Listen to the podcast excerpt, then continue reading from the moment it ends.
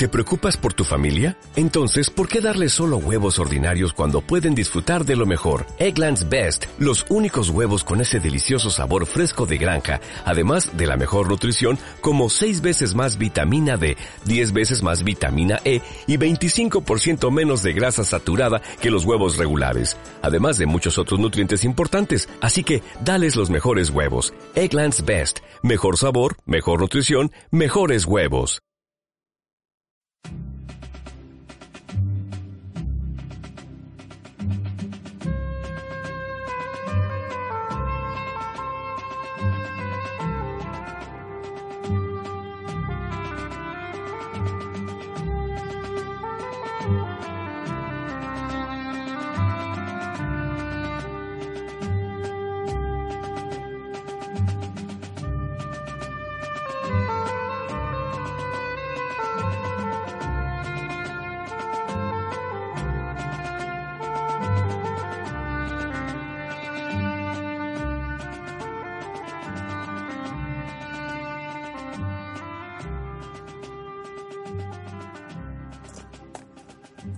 Días, queridos oyentes.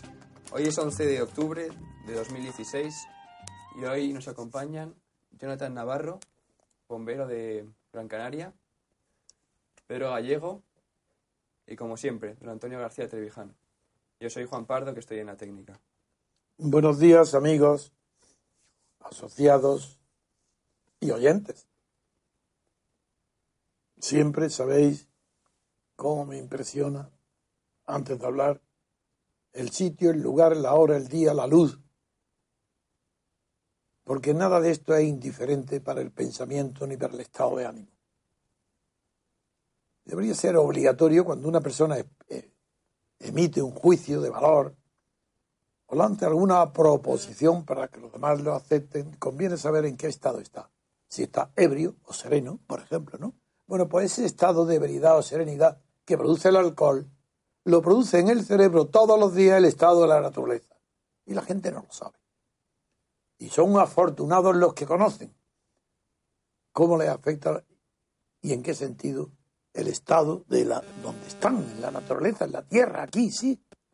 Hoy, eh, ahora estoy ya eh, temiendo que pase esta maravilla de clima que tenemos en Madrid desde hace 10, 12, 15 días estoy temblando porque esto es un regalo, es un de la providencia, es decir, de la naturaleza. Que disfrutemos estos días. Hoy ya se nota, se nota que esto empieza a refrescar. Pero todavía tenemos la serenidad. Hay un vientecito en la copa de los árboles que apenas llega aquí a la superficie. En el nivel donde estamos nosotros terrestres, aquí sigue la quietud de estos días. Pero la inquietud de nuestra alma aumenta nada más que, y se acelera el corazón, nada más que leer la prensa, los titulares. Ya estamos.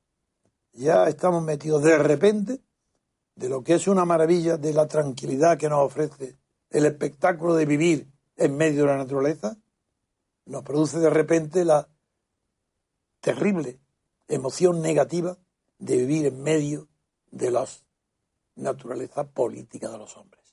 Esa ambición de poder es lo que verdaderamente desde que existe la humanidad la está moralmente exterminando, separando de la naturaleza. Es la segunda naturaleza, la cultura, la que destruye nuestra tendencia a la normalidad, de la natural a lo natural.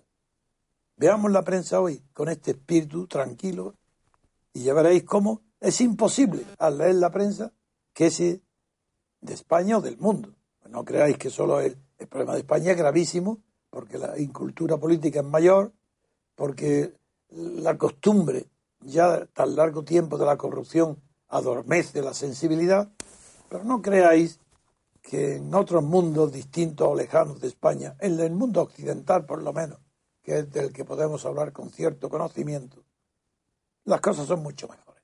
Hay que ver el espectáculo de la campaña televisada de la lucha por el poder en las elecciones presidenciales de Estados Unidos que ayer comenté.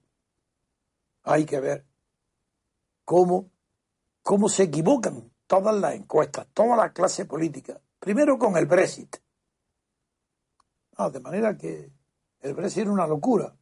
Nadie, nadie pensaba que eso podía salir adelante. Pues salió. Luego Colombia. ¿Cómo? Pero Colombia, eso era. ¡Qué maravilla! Premio de la Paz. Nobel de la Paz. A quien fracasa, Nobel de la Paz. Tiene algo de extraño después de que le dieran Nobel de la Paz a Arafat, aquel pacifista, inteligente, intelectual, escritor, memorable, que dejó su huella imborrable en el pensamiento árabe, llamado Arafat, el, sí, sí, el de la guerrilla Arafat, premio Nobel. Santos, un fracasado, un traidor a las enseñanzas de su maestro y anterior Uribe, presidente gobierno, un traidor que destroza su país, lo destroza moralmente con ese acuerdo de la- con la guerrilla, que implica dividir el país en dos. Sí, sí, moralmente dos bandos. Y cada bando, sus leyes, sus jueces, su cultura y sus vanidades garantizadas. Dos bandos, convirtiendo en dos leyes, dos sistemas jurídicos, dos sistemas políticos a Colombia. Dividiéndola para siempre, hundiéndola, a- preparando ya no para una guerrilla, para una guerra civil. Eso es lo que veis, lo que todos han lamentado. Premio Nobel. Premio Nobel a quien ha preparado un armisticio, un pacto con la guerrilla, que si se llega a instaurar, eso prepara el terreno para una guerra civil. Nadie lo ve, nadie porque no quieren verlo. Bien, con ese espíritu estoy hoy encantado porque tengo a Pedro, el bombero, que además me ha hecho gracia antes de empezar. Quiero hacer una cosa graciosa, bien acompañado de su amigo íntimo, también bombero de Canarias. Pero me- la noticia del mundo de hoy, antes de, de empezar esto, me ha hecho gracia porque un proyecto que al parecer importante, europeo, que consistía en el descubrimiento de un instituto de investigación botánica de Florencia para plantar cipreses que no prenden fuego, ignífugos, pues quería, y la han suspendido. Entonces digo, uy, ya cuando han llegado ahí, digo, hombre, ya está descubierto el misterio de la zarza ardiendo de Moisés. Ya, pero ¿cómo? No, no lo sabéis. No, dice, no, no lo sabemos ya. Pues ya se sabe. Claro que había una zarza ardiendo que no se consumía. Y es que era un ciprés ignífugo. Ya, ya han descubierto. Bien, se han reído, como es natural, porque es su profesión. Y además, no solamente eso, sino que eh, el artículo que de Mundo lo publica está hablando del incendio de las 30.000 hectáreas de Andillas en, el- Castellón, que fue el más famoso incendio. Y allí está también, eh, es que el cuerpo de bomberos debe tener algún atractivo especial. Debe gustar, o debo estar yo cerca de la quema, porque es que los bomberos se acercan a mí, les gusta mi pensamiento. Y, entonces, un bombero de Castellón me ha hecho un retrato maravilloso, grande, porque es un pintor muy bueno y me ha regalado. pues, entonces, me he acordado del pintor, del, porque el periódico habla del incendio de las 30.000 hectáreas de Castellón. Luego, ahora, de estos dos bomberos, uno de ellos, Pedro, además es ingeniero naval, pero el orgullo suyo es ser bombero. Parece como si fuera de Nueva York porque en Nueva York y también en Londres, pero en Nueva York el máximo honor cívico, civil, es ser bombero. Eh, eh, Para una persona ya que la máxima distinción que puede tener no es como en España la Cruz de Isabel la Católica, es que te den, te nombren en Nueva York bombero de honor. Entonces los bomberos estos que me quieren a mí nombrar bombero de honor si me hago cargo de algunos asuntos referentes a esa incombustión jurídica que produce las leyes, los jueces, los dictámenes contrarios a las legislaciones europeas cuando se aplican por magistrados españoles. Pero ese es otro asunto privado. Pero los saludo aquí porque van a trabajar conmigo tres o cuatro días seguidos como verdaderos científicos a ver cómo podemos defender los intereses del cuerpo de bomberos en Canarias. Y por tanto, gracias por vuestra confianza y esto es un antecedente del trabajo que os espera estos tres días. En fin, vamos ahora ya con la noticia que, que nos va a comentar. Bien, en la página 15 del ¿Qué- país, ¿Con qué noticia quieres que empecemos? Venga. con la de Puigdemont, ¿no? Sí, sí, sí. La, página, la página 15 del país dice, Puigdemont quiere negociar una vía lenta para la independencia de Cataluña. y pueden leer, bueno, aquí ya llama la atención vía lenta. Es decir, como mm, vías lentas, sabemos en las autopistas y en las carreteras que la aspiración de todos los que se mueven de un lado para otro es la rapidez, son vías rápidas. Entonces, la, que, la maravilla de que alguien descubre una vía lenta para llegar antes al, al destino es lo menos que se puede decir, qué originalidad, qué imaginación, qué maravilla, qué poeta, que quiere llegar lentamente a un fin que ya veremos a dónde va. Venga, ahora lee la letra pequeña. El presidente catalán Carles Puigdemont se mostró ayer en Madrid abierto a negociar con el gobierno el referéndum de independencia que ha comprometido, a convocar para septiembre de 2017. La pregunta, la fecha, todo puede ser debatido, excepto su celebración. En su, esfuerzo, por abrir la consulta independentista al diálogo, Puigdemont ofreció una fórmula para que la consulta lo implicase. En caso de triunfar el sí, una secesión inmediata de Cataluña. Por ejemplo, no preguntar directamente por la independencia, sino por el inicio de un proceso de separación. Venga, vamos a ver. ¿Qué novedad tiene? Datos. Puigdemont, es decir, la autonomía de Cataluña, la comunidad autónoma de Cataluña, es decir, el Estado español, o es que alguien cree que las comunidades no son el Estado español, pues vamos a hablar con precisión. Por tanto, el Estado español, en nombre de la comunidad autónoma, representando la comunidad autónoma, pero el Estado español propone al gobierno, es decir, al Estado español, una vía lenta para llegar a la independencia de Cataluña. ¿Y en qué consiste esa vía lenta? Pues va a volver a leer el final para que todos veáis lo que dice el periódico. La vía lenta que es que en lugar de, lo último que dice que es no preguntar directamente por la independencia, sino por el, por el inicio de un proceso de separación. Esto es. la vía lenta es que el referéndum no pregunte. ¿Queréis la independencia de Cataluña, sí o no? Ese plebiscito, no, no, no. Este hombre es mucho más inteligente. Y no quiere enfrentarse con España, no, no.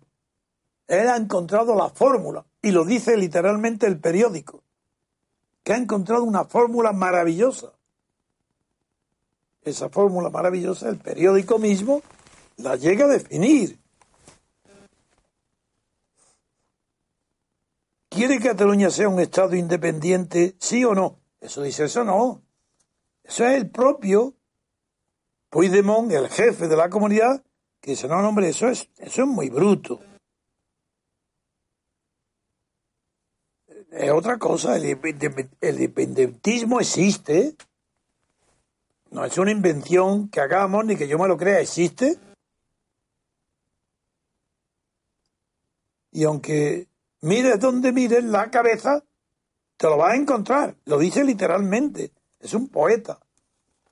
Este independentista viene con unos aires distintos desde Arturo Más. Gires la cabeza hagas como que no lo veas, imposible. Ahí está el independentismo. Qué poeta. Entonces, este presidente ha abierto la puerta a pactar la pregunta con el gobierno, es decir, entre dos representantes del Estado español, el catalán y el de Madrid, esos dos representantes del Estado español, el catalán le propone al madrileño, digo madrileño no, al Rajoy, al gobierno de Madrid, para distinguirnos, para quiere hacer algo que no cree confusión, para que no puedan decir que es que son violentos o que quieren rápidamente irse a la independencia. No, no, no. Eso no. Quiere hacer una pregunta ya mucho más inteligente. Por ejemplo, ¿quiere usted que Cataluña inicie un proceso de separación? Qué diferencia tan grande. Que esto no, le está diciendo que si quiere la separación. Está en un referendo dice, ¿quiere usted que inicie la separación? Y esto se lo va a proponer, se lo propone a Rajoy. Eso es distinto. Que si quiere usted que la separación, si no, no, es quiere usted que inicie la separación y se creen los listos catalanes. Del Estado español. No olvidéis que es un Estado español, el de la Generalitat, que está proponiendo a la otra resto del Estado español esta fórmula inteligente, que no se le dice que si quiere que Cataluña sea independiente, sino solamente si quiere que inicie un camino que conduzca lentamente a la independencia. ¿Dónde está la novedad? Pues sí, esta es una fórmula, dice, novedosa en, en el relato tradicional de la Generalitat. Dice literalmente. Porque el fin del referéndum, el fin inmediato, ya no es la independencia. Ojo, qué descubrimiento ha hecho Puigdemont. Y lo dice entre comillas. El fin inmediato ya no es la independencia, sino el inicio de la independencia. ¿Eh? pero es posible, pero es posible, no, es que la, eh, como un periódico puede producir estas palabras y que no sea una payasada, un chiste para cómico todo. ¿Cómo se pueden ir reproducir esta tomadura de pelo de una parte del Estado español al resto del Estado español? ¿Aquí qué es eso de la independencia de Cataluña? ¿Por parte de quién? ¿De los catalanes? No, de los españoles. ¿Qué catalanes? Sí, sí, inicio. Me recuerda la frase de en Cuba que pone siempre hasta la victoria siempre, o sea, que no llega nunca. Ah, sí. Porque siempre hasta, hasta la victoria, sí. Pero hasta la victoria siempre, o sea, que nunca llega. Pues aquí quieren iniciarlo, pero no se dice si va a culminar en eso. Bueno, ¿queréis oír ya de verdad para reír? Ahora vaya a ver. Esto sí que es literatura, el Puigdemont. El español Puigdemont, en nombre de una parte de España y del Estado español, propone a la otra parte, representada por el gobierno, le propone, dice, que tiene en su mano él la salida política al conflicto que hasta ahora no ha sabido resolver nadie culpa y no solo al gobierno español, sino también a los, sus antecesores, sin decirlo, en la Generalitat. Él ha descubierto la fórmula. Y, esa fórmula la pone entre comillas, le llama salida política. Al conflicto, él ha encontrado la salida. He aquí. España, comillas, necesita una proyección. Mejor, necesita un proyecto. Cataluña lo tiene. Decir, el proyecto de España, normal, porque si Cataluña es parte de España, cualquier proyecto que surja de España, de Cataluña es un proyecto para España. Muy bien, de acuerdo. Perderemos todos mientras el único proyecto de España sea el de impedir el de Cataluña. qué, inteligente, qué lógica, qué fantástico.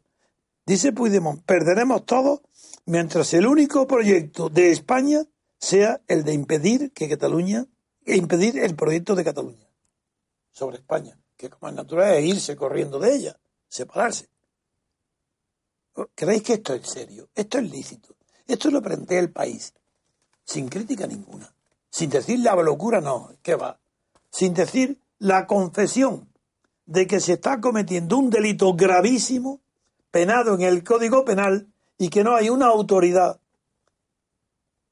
judicial, fiscal, jurídica, ni gubernamental, ni tribunal constitucional, eso es un truco.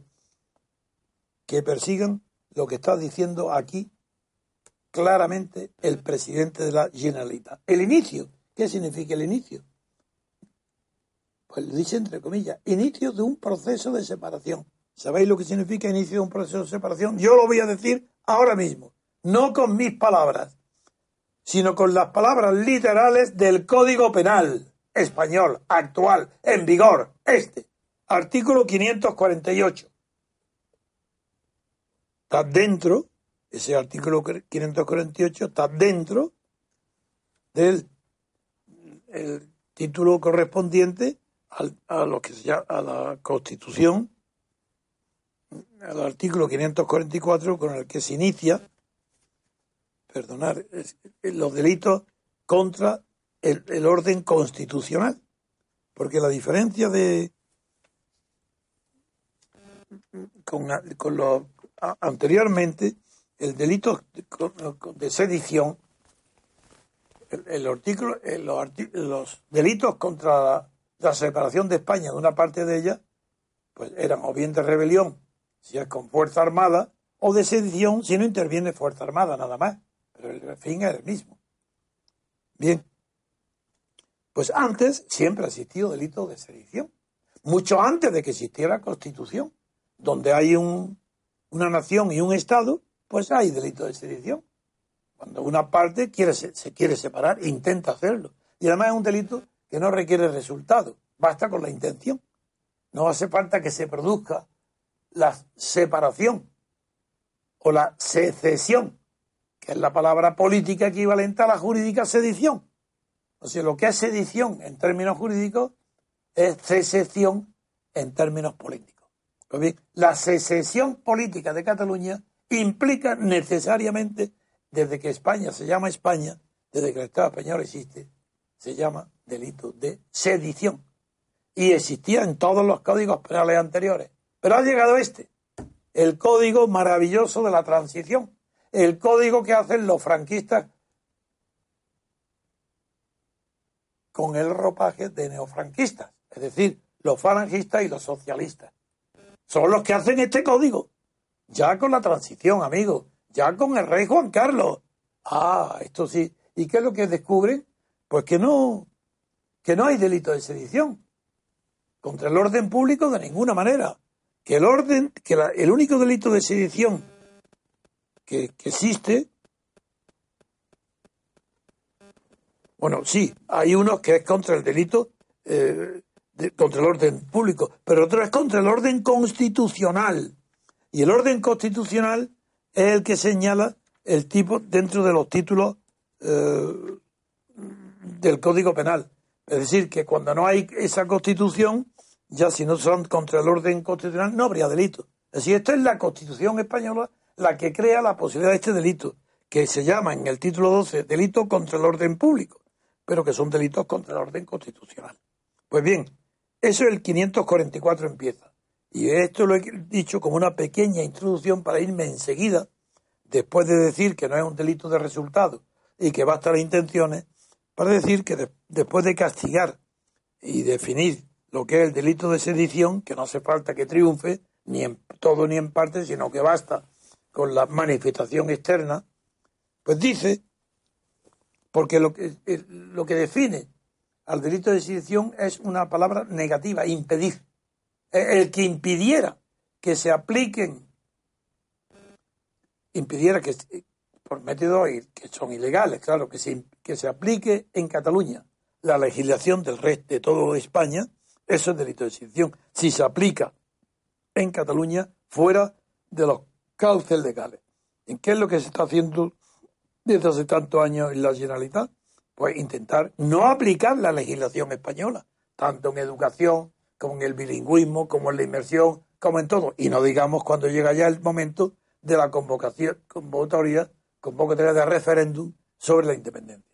Pero es que hay un artículo, que es el 548 al que antes me he referido, en el que se ya contempla qué pasa cuando esa separación de España, ese delito de impedir que en Cataluña se cumplan las leyes españolas, quiero decir, las leyes generales aplicables a todo el territorio español, si allí se impiden o se proclaman que se quieren impedir o se proponen,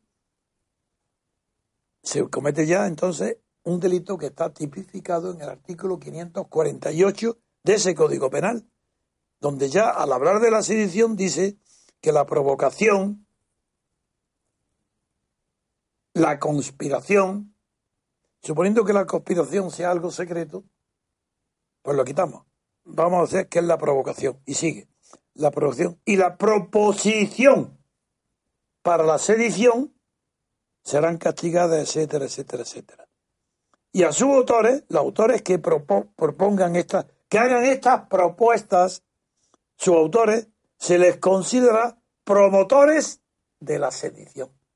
Bueno, las penas son enormes, grandes, cárcel por supuesto, pero inmediato. Además, son delitos tan peligrosos que requieren la inmediata intervención de la fuerza pública para detenerlo, impedir a los responsables. Pero a la cárcel en el acto, hoy mismo. Se lo propone hoy, hoy a la, ahora mismo la policía a la cárcel. ¿Por qué? Porque son autoridades que tienen la posibilidad de que eso no sean palabras pronunciadas en un café por personas irresponsables, sino que es con todos los medios de comunicación, televisiones, radios, prensa en Cataluña y fuera de Cataluña, viene el presidente de la Generalitat a decir, tengo una fórmula genial. Y España no podrá arreglar el problema suyo mientras no adopte mi fórmula, que consiste no en pedir la independencia en un referéndum, sino en pedir el inicio de la independencia. El inicio no de la independencia, de la separación, para que no haya duda. Y esto sí, esto es una fórmula tan maravillosa que hay quien la apoya inmediatamente, Pablo Iglesias. Pero no os dais cuenta, por Dios, es que no sabéis ni siquiera una palabra de lo que es el delito más grave que puede cometerse en España. Pues es un delito contra la unidad de España. Desaparece la conciencia de española, desaparece el concepto de identidad español, desaparece el carnet de identidad español, desaparece el pasaporte español, la destrucción de España. Eso no pasa nada. Esto aquí viene con una fórmula extraordinaria de este pobre peluquero, de peluquero digo, por el peluquín que se pone en la cabeza. Esto, pero qué tiene detrás, debajo de ese peluquín? Pues creer que hay una diferencia muy grande entre un referéndum sobre la independencia a otro que diga no, sobre el inicio de la separación. Esta tomadura de pelo es la que está en la prensa hoy. ¿Y cómo está? ¿Y qué está? ¿El ministro del Interior en funciones? porque no está mandando meter en la cárcel ahora mismo a Puigdemont? Aquí en Madrid, donde está, aquí, si está en Madrid, aquí mismo. ¿Y Pablo Iglesias, que lo apoya? ¿Pero esto qué es? Pero Antonio, ¿no crees que todavía es aún más grave que se presente aquí y de una conferencia explicando cómo van a ser las condiciones en las que va a presentar el referéndum. O sea, no, es que lo hable desde Cataluña, sino que viene a Madrid y es acogido en Madrid ¿eh? en olor de multitudes o en loor de multitudes, como dicen también algunos. El Lord. El Lord. Sí, el eh, aristócrata. Y, y presenta con total naturalidad rodeado de todos los periodistas, de los principales periódicos, de políticos, de empresarios, y presenta su propuesta y no pasa nada. Nada. Y le llaman presidente. Es que si hablas de Angela Merkel, es que tú dices la cancillerin Merkel, o si dices, hablas de, de Teresa May, dices la prime eh, minister, dice la primera ministra, claro. dice la cancillera Merkel, pero por, ¿cómo, ¿por qué dicen el presidente? ¿Por qué dicen el, el, estatut, porque, pero bueno, este comple esta reverencia insultante, como hace Rajoy, que cuando ve le falta besarle los pies, cuando se cruza con Puigdemont, con un sedicioso que le está diciendo que quiere separarse, que vulnera la Constitución, que se ríe de las leyes españolas, que dice que no van a acatar las sentencias ni los dictámenes del Tribunal Constitucional, y es recibido en olor de santidad en Madrid y no pasa nada. Pero bueno, yo entiendo que estuviera protegido por los mozos de cuadra en una fortaleza. Esta es la verdad. Lo que dice. Por tanto, en España no existe ley. Es un país sin ley. Si eso que habéis visto en la frontera, en Dallas, en la del oeste, ciudad prohibida, ciudad sin. España es un país sin ley. Un pueblo sin ley. Un Estado sin ley. ¿Cómo no va a haber corrupción? Pero si no hay ley. Aquí el que más pueda. Sí, ¿cómo va? No hay ley. La prueba, Puigdemont. La prueba, Pablo Iglesias. Pablo Iglesias está apoyando el referéndum y dice, la ignorancia es tan grande, la de Pablo Iglesias, es tan pobre hombre, sabe tan poco del tema de la autodeterminación, a pesar de que presume de ser un profesor de segunda clase en la universidad, no sabe una palabra de lo que está hablando. ¿Cómo? Que, que no, que él quiere distinguir en algo que lo distinguió mejor que él Stalin. Que, desde luego, que el derecho de autodeterminación no es igual a autodeterminación. ¡Qué maravilla! Hoy, por fin, hay en España alguien que no confunde que una cosa es el derecho de autodeterminación y otra cosa es la autodeterminación, es decir, el resultado del ejercicio de ese derecho. Y es una maravilla. El único en el mundo que lo acaba de distinguir es Pablo Iglesias. Y por eso dice, yo, yo estoy en contra. Yo quiero la unidad de España. Yo votaré en contra. Porque yo estoy a favor del derecho de autodeterminación. Y como soy más listo que los demás, le llamo derecho a decidir. no le llamo autodeterminación porque eso levantan polla. Le digo derecho a decidir. Pero, como no quiero que España, que Cataluña se vaya de España, como si Cataluña tuviera pies para irse. Si Cataluña no puede irse de donde está, si es el territorio catalán el que pertenece a España, no puede irse. Salvo que haya una guerra civil, lo he repetido mil veces, y en la frontera sur construya un muro como los que quería Trump construir con los mexicanos. Porque ¿cómo va a separar a los catalanes que son españoles de los demás españoles? ¿Cómo, cómo se hace esto? Después de siglos de convivencia de la mismo pueblo, la misma raza, la misma lengua, la misma cultura, la misma política. ¿Qué queréis esconder? Unos ambiciosillos como vosotros, que queréis ser cabezas de ratón. ¿Por, porque no os gusta ser colas de león? Pero si ya en España no hay león, si, si ya podéis ser si en España no tenéis ni colas de león, si es como vosotros, son cabezas de ratón, ¿para qué vais a separaros? Ya tenéis todos cabezas de ratón. Si Rajoy no es más león que tú, es igual de cobarde que tú. Puigdemont, que viene amparado en qué? ¿En leyes? No, está el Código Penal aquí. Para que tú te ampares las leyes tenías que ampararse en el Código Penal. Pero sí te. Sabes que no hay un magistrado del Tribunal Superior de Cataluña, ni en, ni en el Tribunal Supremo de la Sala de lo Penal, ni uno que se atreva a decir artículo 548, venga, a por ello, usted te está en peligro poniendo en peligro la unidad de España y va a la cárcel preventivamente. ¿Es que creéis que en España hay alguien que tenga la inteligencia, la fortaleza, el carácter, la visión de saber que esto no puede continuar ni un día más? Que cada día que pasa es miles y miles y miles de personas que creen que la independencia de Cataluña ya es inevitable. Pero no veis que es la cobardía del gobierno central español, no solo de Rajoy, de todo, desde que murió Franco. El complejo antifranquista es tan grande que cualquier persona que como yo diga que esto es un delito y que me opongo radicalmente a la separación de Cataluña con todos los medios al alcance del pueblo español, eso, si lo dice otro que no sea yo, dicen eso es franquismo.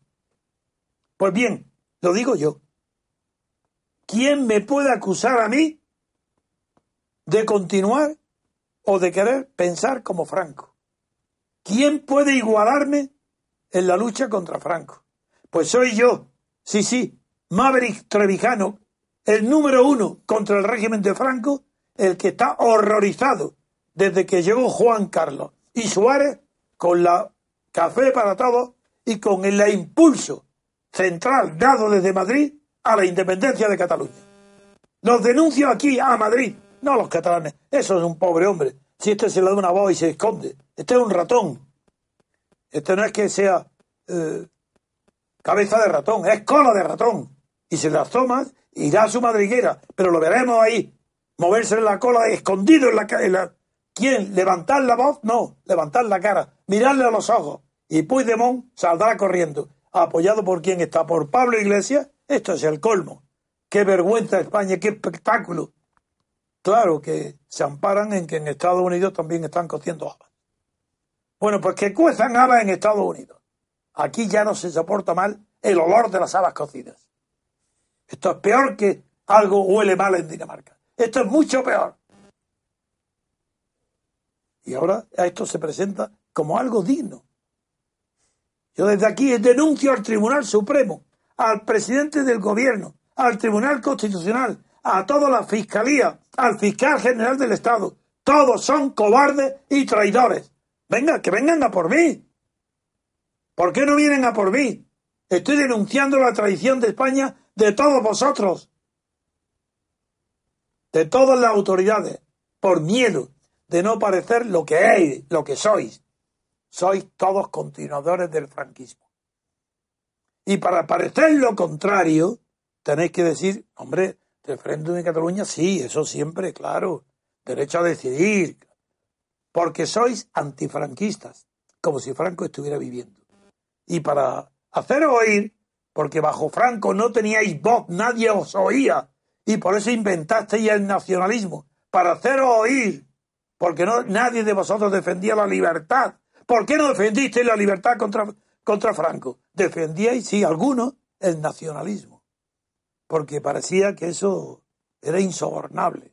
No, lo que es insobornable fue vuestra cobardía, que la tenéis heredada para luchar por la libertad política de los españoles. Nunca lo habéis hecho, y ahora menos que nunca. Y como sustituto, como no tenéis ni democracia ni sabéis lo que es, y todo es falso y todo es mentira en vuestra constitución y vuestro sistema, os habéis inventado algo que parece auténtico y valiente, el derecho de autodeterminación. Pero ahora viene Puigdemont, y con esto termino, esta primera intervención, y nos dice, oye, estáis equivocados, yo traigo la fórmula, el proyecto de España, el proyecto que salvará a España. Y si mira a otro lado, España está perdida. Soy, somos los catalanes los que venimos a proponer a España la solución del problema. Y es que no se trata de pedir en un referéndum la independencia, sino el inicio de la separación. Punto. Un momento de descanso para poder digerir esta profundidad de las palabras que ha traído a Madrid el genio de Puigdemont. Muy bien, ahora volvemos, queridos oyentes. Estrenamos nueva web www.mcrc.es. Desde ella podrás acceder a todos nuestros contenidos, diario, radio, televisión, hoja de afiliación. Interactúa con nosotros con el nuevo botón Iniciativas para la Acción. Cuéntanos tu propuesta para ayudar al MCRC en sus objetivos. Colabora con el MCRC activamente. Entra en la web, dinos a qué te dedicas, qué labor puedes desarrollar y nos pondremos en contacto contigo. Todo desde un solo acceso, todo desde www.mcrc.es. Ya estamos de vuelta, queridos oyentes. Tiene la palabra Pedro. Pues nada, Antonio, antes en la pausa te había comentado unos, unas frases que había pronunciado nada menos que el presidente Puigdemont, en las que hace las siguientes declaraciones y me, que- me gustaría que dieras tu criterio y tu parecer cómo encaja esto en el concepto de, de Estado y nación, que son las siguientes. Dice el presidente Puigdemont, tenemos abierta una invitación permanente para la política. Y luego sigue, todo lo que no sea política no es solución y no es válida para hoy ni para mañana. Muy bien. Quiero decir muy bien que entendido. No quiero decir que apruebe. Muy mal. Porque no sabe ni de lo que habla. Esa frase que tú acabas de leer literalmente es la misma que vi en el país, porque eso es de la vanguardia, que en el país donde dice que la solución suya, que esa que ha dicho la de la fórmula tan maravillosa que tiene, dice hay que encontrar una solución política hay que hacer política. En los parlamentos, en las urnas, en los juzgados no se hace ni se debería hacer política. Con eso se complementa. Muy bien. Para que los que nos oyen, y el MCRC, por supuesto, y todos nuestros eh, oyentes sepan la brutalidad, el salvajismo que implica bajo esta apariencia educada de venir a pronunciar frases corteses sobre la política, quiero decir que esta monstruosidad de las palabras que ha pronunciado Puigdemont son nada menos que el preludio, las que se pueden pronunciar en el preludio de una guerra, de una guerra civil, claro. ¿Por qué? Porque las palabras de Puigdemont implican la absoluta confusión entre la política y lo político. Y él está diciendo que la política hay que hacerla como en los parlamentos, en la calle, pero no en los juzgados. ¿Cómo? Que no hay delitos de la política, pero en fin, dejando aparte esto, volvamos al, al susodicho este hombre de peluquín, que es lo que parece que el peluquín lo tiene dentro de la cabeza y no fuera, porque hay que ver cómo se enreda la política y lo político. Bien, quien ha leído a Carl Smith le recordará inmediatamente que esa confusión entre la política y lo político es la causa de las guerras exteriores, no de las guerras civiles, porque en las guerras civiles es la política la que enreda a lo político y la diferencia entre amigo y enemigo se convierte en la guerra civil entre adversarios como si fueran extranjeros. Y todo eso es por la confusión entre política y político. Lo político no es objeto de tratamiento por la política. En España Lo político de España es el Estado, el territorio, los límites. Eso no se puede, eso no lo define la política. Eso lo ha definido lo político, el contenido del poder. Lo político es todo aquello que está contenido en el poder, mientras que la política es la discusión o diversidad de interpretaciones que permite lo que es indiscutiblemente contenido en lo político, que no es ya, como decía Carl Smith, al menos en su opinión yo no la he compartido nunca, porque es la base de las dictaduras, la distinción entre amigo y enemigo como la esencia de lo político, porque si eso fuese así, conduciría entonces a que lo, amigo y lo enemigo podría ser el objeto de la política y conducir a la guerra civil, como pasó en España. Yo eso nunca lo he admitido. Mí, para mí no es un dios. Lo que es un dios, no. Lo que es el fundador de la ciencia constitucional, que no tiene nada que ver con su simpatía o su fundamento para el hitlerismo ni para las dictaduras.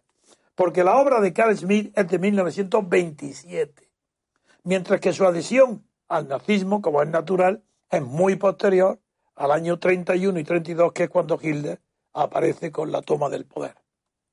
Los ignorantes que confunden a Carl Smith del derecho constitucional fundador, que tiene un prestigio número uno en Estados Unidos.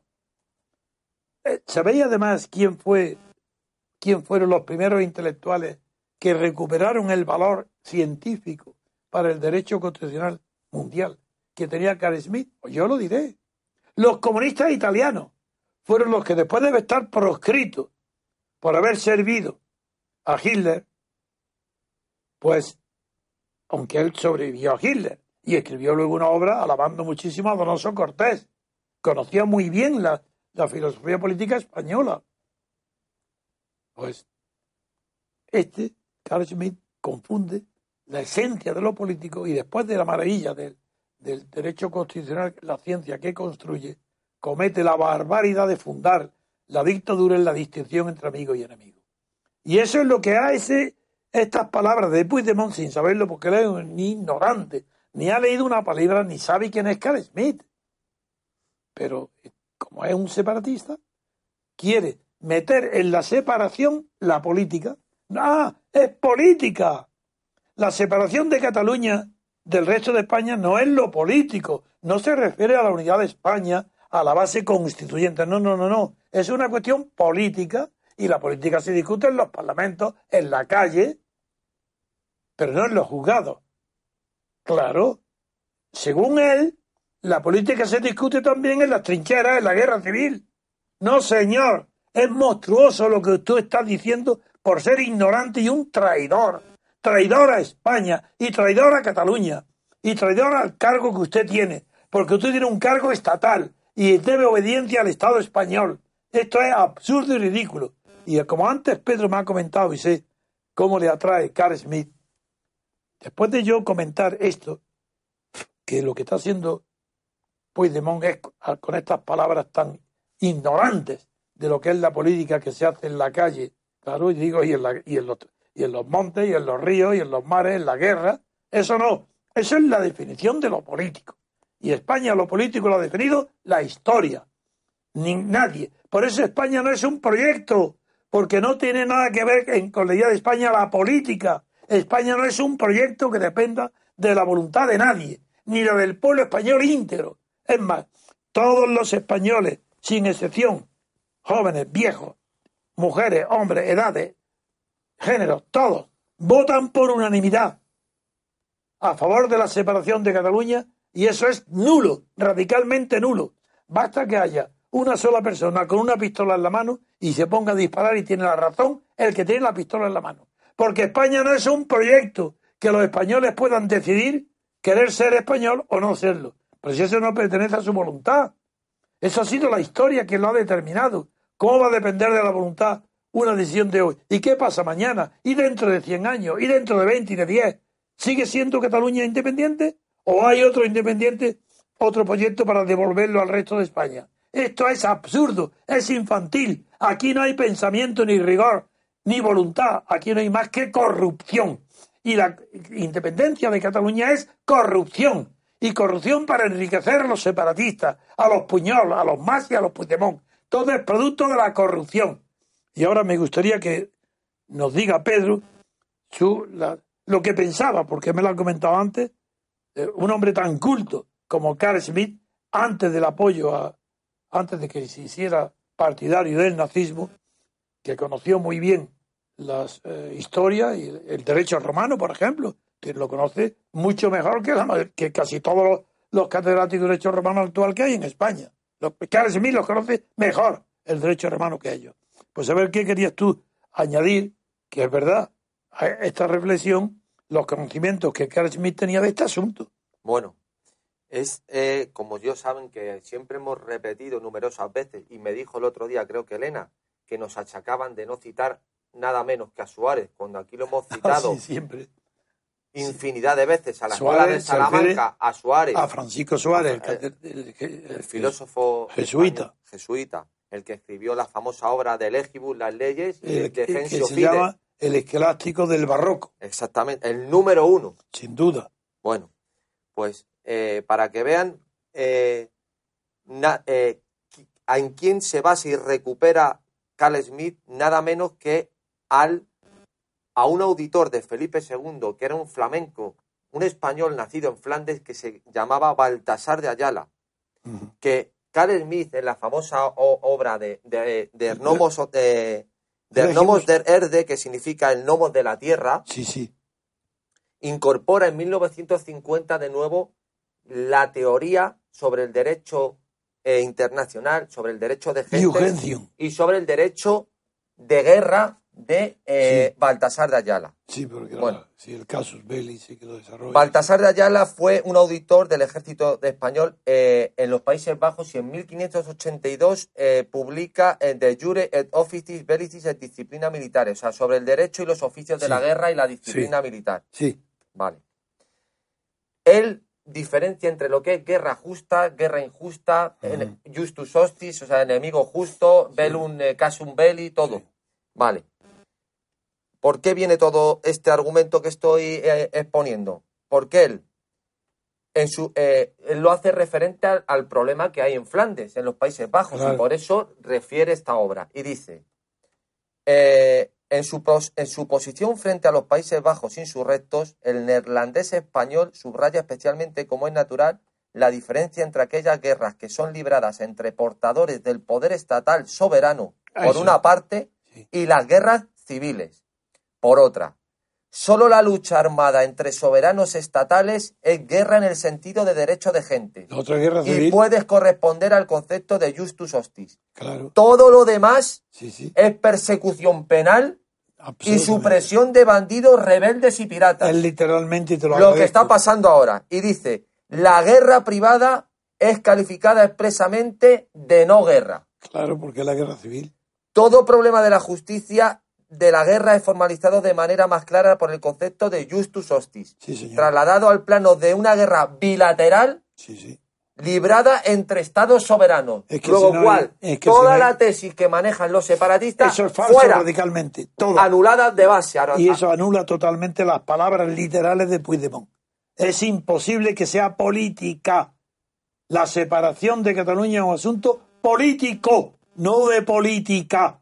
Por eso es intolerable. No se puede tolerar ni un solo día de permanencia la, que esté en vigor esas ideas tan absurdas que implica la renuncia del Estado al primero de sus deberes, que es mantener la unidad de la fuerza constituyente del Estado, que es la patria, la unidad de la patria común. ¿Os molestan estas palabras?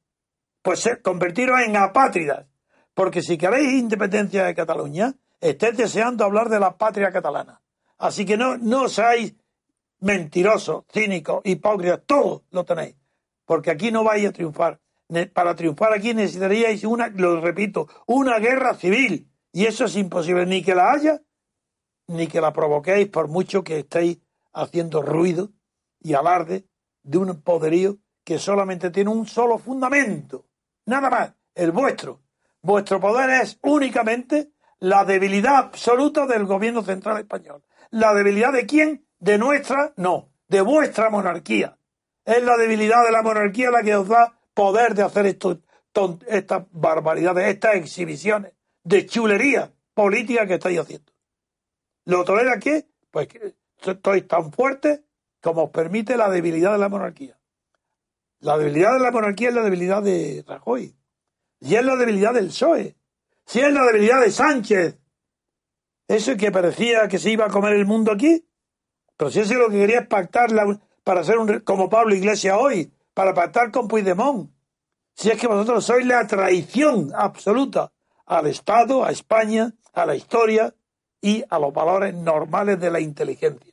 A mí me importa muy poco que seáis degenerados moralmente. Lo que no puedo comprender es cómo los españoles nos ven que sois degenerados intelectuales. No tenéis un átomo de lógica. Vuestra cabeza no funciona. Y los catedráticos de las universidades que hablan del derecho a decidir a todo esto, estáis de manicomio. Vuestra cabeza no funciona. No tenéis en la cabeza los elementos reales que están definiendo la ecuación que no sabéis resolver. Aquí no hay más que una... La unidad de España es indiscutible y eso no depende para nada de Franco. Eso lo proclamo como el principal número uno de la enemistad y de la, de, la guerra eh, política, esa sí que era política, no político, que hice contra Franco. Yo no, yo no hacía ninguna cuestión, yo no ponía en cuestión lo político con Franco, lo combatía directamente, haciendo política contra Franco. Y ahora pido que igual que se hizo contra Franco, para ahuyentarlo del centralismo dictatorial, hoy se vuelva contra vosotros separatistas toda la fuerza del argumento, de la razón, de la ley y de la fuerza. Y es la fuerza del Estado, la soberanía, las que os tiene que mandar retirar la libertad y mandaros a las cárceles. Así lo digo claramente. Y quien no piensa así es que es un cobarde mental. Y como es cobarde mental, ¿cómo va a pensar con la razón? Piensa con el miedo. ¿Y a dónde conduce el pensamiento medroso?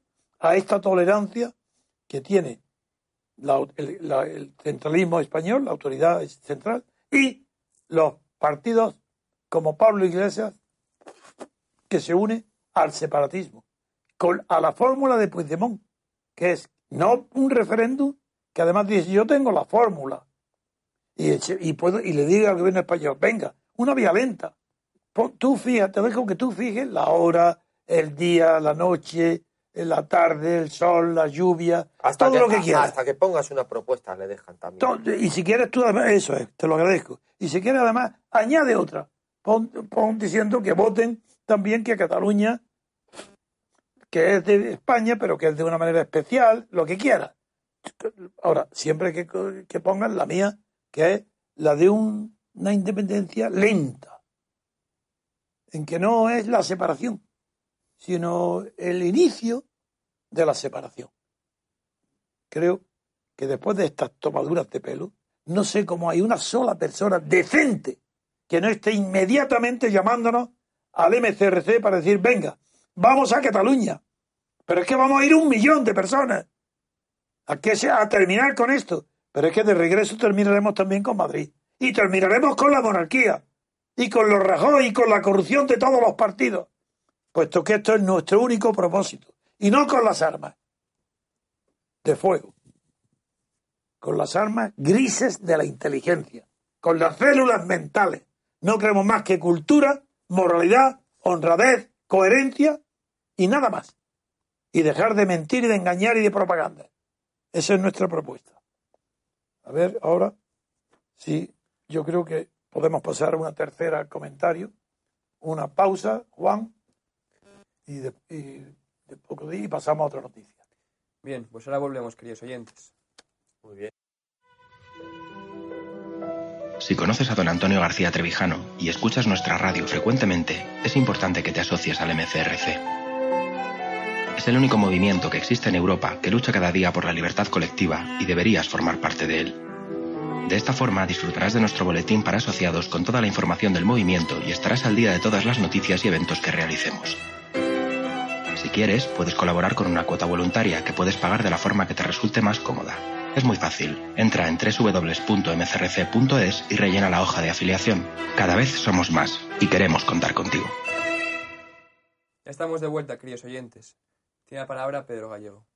Bueno, aquí hemos denunciado, el primero que recuerdo que lo hizo fue Antonio, al decir de una manera muy tajante que el primer traidor a Cataluña fue Albert Rivera, al aprovecharle el oportunismo que le brindaba poder venir a Madrid y, y competir por la presidencia del gobierno, olvidándose completamente de su lucha, entre comillas, dijimos, heroica durante los años duros del independentismo y su ostracismo en Cataluña, y le tachábamos y le calificábamos de traidor a sus ciudadanos, a sus compatriotas de su patria chica, que son los catalanes. Y eh, la noticia con la que eh, el mundo, en su edición digital por lo menos, nos sorprende a todos y que al que quiere sorprender, quiero decir, es la siguiente. Ciudadanos apoya a, e, a ERC, o sea, a Esquerra Republicana de Cataluña, para que los deportistas no estén obligados a jugar con España. ERC ha presentado en el Congreso una proposición no de ley para suprimir la obligatoriedad de los deportistas de jugar con España si no quieren, si no quieren, es decir, que sea voluntario acudir a las convocatorias de las elecciones eh, por parte de los eh, deportistas de alto nivel españoles. Y Ciudadanos apoya esta iniciativa eh, argumentando que el que no quiera jugar con España, que no esté obligado, apuntan fuentes del Partido Naranja. Esta normativa hace referencia al artículo 47.1 de la Ley del Deporte del 1990 y ellos para eh, contravenirla o para poner, presentar su proposición hacen referencia a una ley del deporte catalán del 88 y modificada en el, en el 99. Y Antonio, en primer lugar, la actitud de Ciudadanos, cómo se comporta eh, actualmente y luego la estrategia de los catalanes de imponer, no, de solapar una ley eh, catalana frente a la del Estado para imponer la suya. Sí, eso es fraude de ley que en el caso de la sedición es inevitable. Es decir, en toda sedición si hay en los propósitos los que antes leímos, en el artículo de la proposición para la sedición, es inevitable que una ley, en este caso catalana, se aplique para eludir la aplicación de otra española. Española quiere decir para todo el, territorio español. Y es exactamente la definición del artículo 544 del Código Penal. El que lo dude que lo lea el 544, la esencia del artículo de la creador, en el tipo legal creador de la sedición en el código actual, dice que es sedición cuando se trata de, de manera, de, amparado en lo que sea, fuera de la ley española, impedir la aplicación de la ley por cualquier medio. Y este es un ejemplo. Pero es más importante que destacar el carácter anticonstitucional y el carácter de traidor, de sedición de la postura de Rivera, lo importante es declarar que desde el primer día que apareció en la escena política española afuera del ámbito territorial de Cataluña, dije que era un oportunista traidor a los intereses que había defendido en Cataluña, porque abandonó a los, catalanes que no quieren separarse, que tienen el sentimiento de pertenecer a España. Y los abandona. Y hoy aquí veis quién es su carácter. ¿Para qué veis lo que es este hombre que no es nada? Se le ve. Si no veis, no lo veis cuando habla en la televisión y cuando dice frases que es la nada, que es un, un muñeco que repite frases que no tienen sentido, que es ligero, que no, sale siempre de ser un querer un centro, un árbitro para uno y para otro, ofrecerse de mediador a todo. Lo mismo sirve para apuntalar al Sánchez que a Rajoy, y, después ya Rajoy no, a la persona, pero en cambio distingue con el partido, quiere que se cambie de persona. Pero este mequetrefe político ahora dice nada menos que todo lo contrario que dijo en Cataluña mientras no salió allí.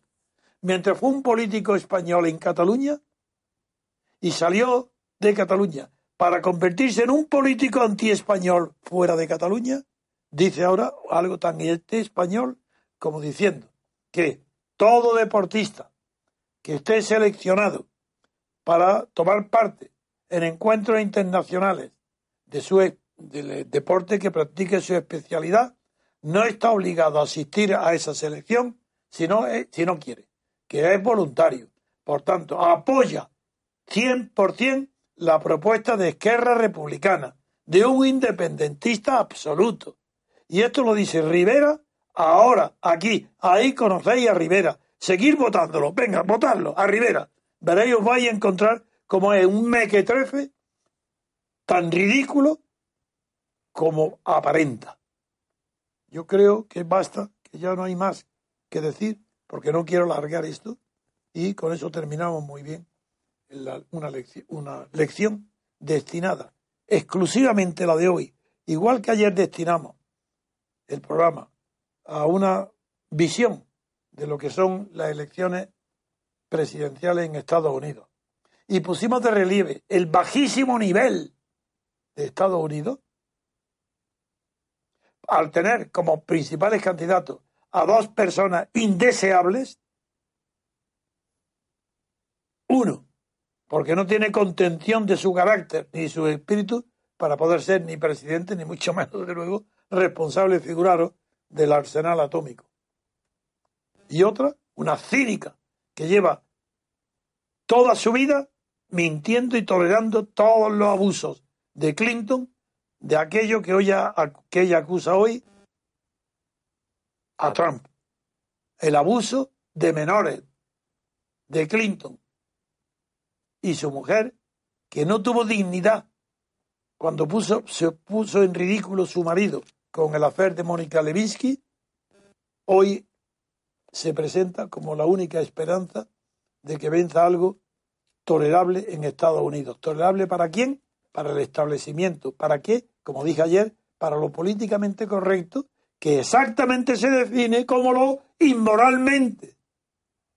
Lo moralmente incorrecto, lo inmoral. Hoy lo políticamente correcto es exactamente lo moralmente incorrecto. Con eso terminamos hoy. Muy bien, pues recordad darle me gusta al programa y compartirlo y asociaros al MCRC. Hasta mañana.